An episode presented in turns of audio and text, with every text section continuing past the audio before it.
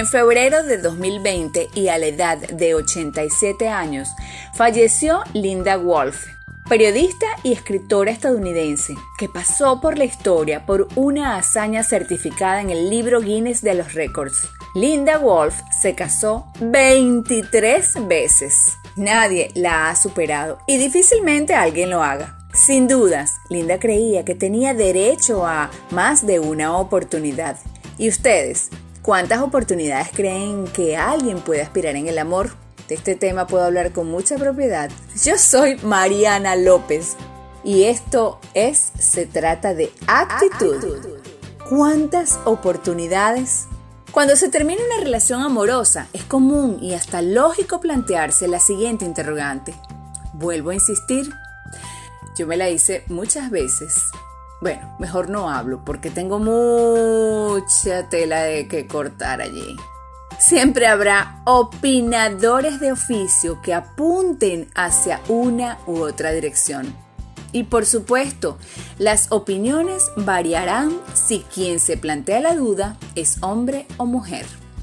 Y depende también de lo que haya vivido, ¿no?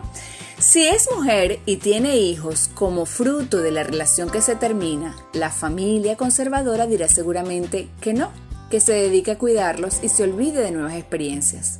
Si es hombre, seguramente contará con poca o ninguna oposición a esa posibilidad.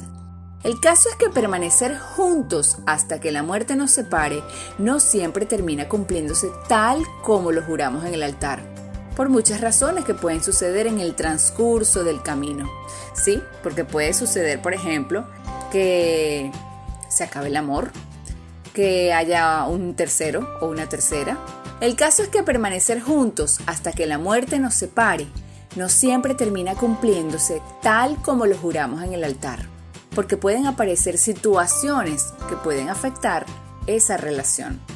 La antropóloga Margaret Mead autora del libro Sexo y Temperamento, dice que irremediablemente nos cambia el paso del tiempo y por consiguiente cambian nuestras prioridades al buscar la media naranja.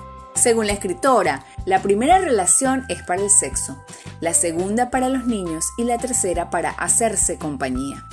¿Y si hay una cuarta o una quinta y hasta una sexta? El caso es que si una relación no es para toda la vida, no debe considerarse un fracaso.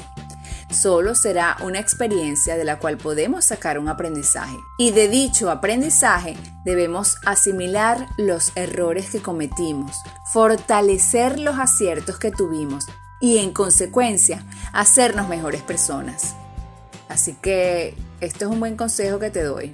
No podemos buscar a alguien para que nos haga felices. No, cuando busquemos a alguien es para compartir la felicidad que ya tenemos.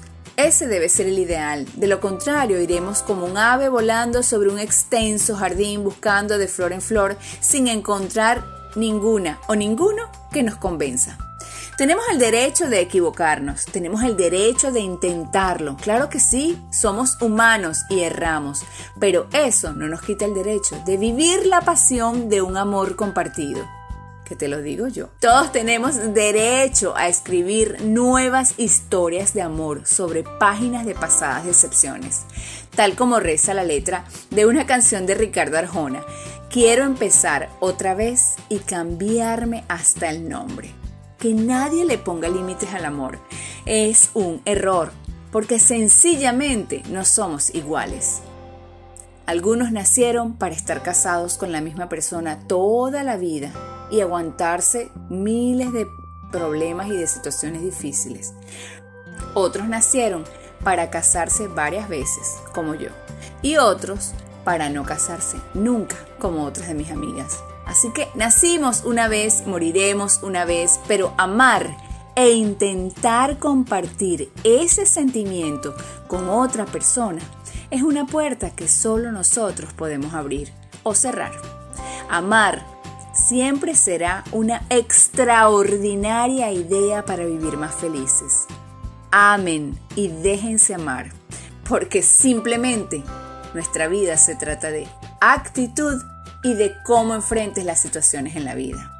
Yo soy Mariana López y la verdad es que me he disfrutado muchísimo este texto que acabo de, de decirles a todos ustedes. Me siento pues muy bien porque aquí he escrito muchas cosas que me han pasado, no todas, por supuesto, porque no puedo dar detalles, pero es parte de esta reflexión importante porque tenemos que amar y seguir amando toda una vida y darnos oportunidades si las cosas no funcionan. Pues eso, eso es lo que yo pienso a nivel personal y me siento muy feliz con mi vida, con lo que he hecho y con lo que sigo haciendo.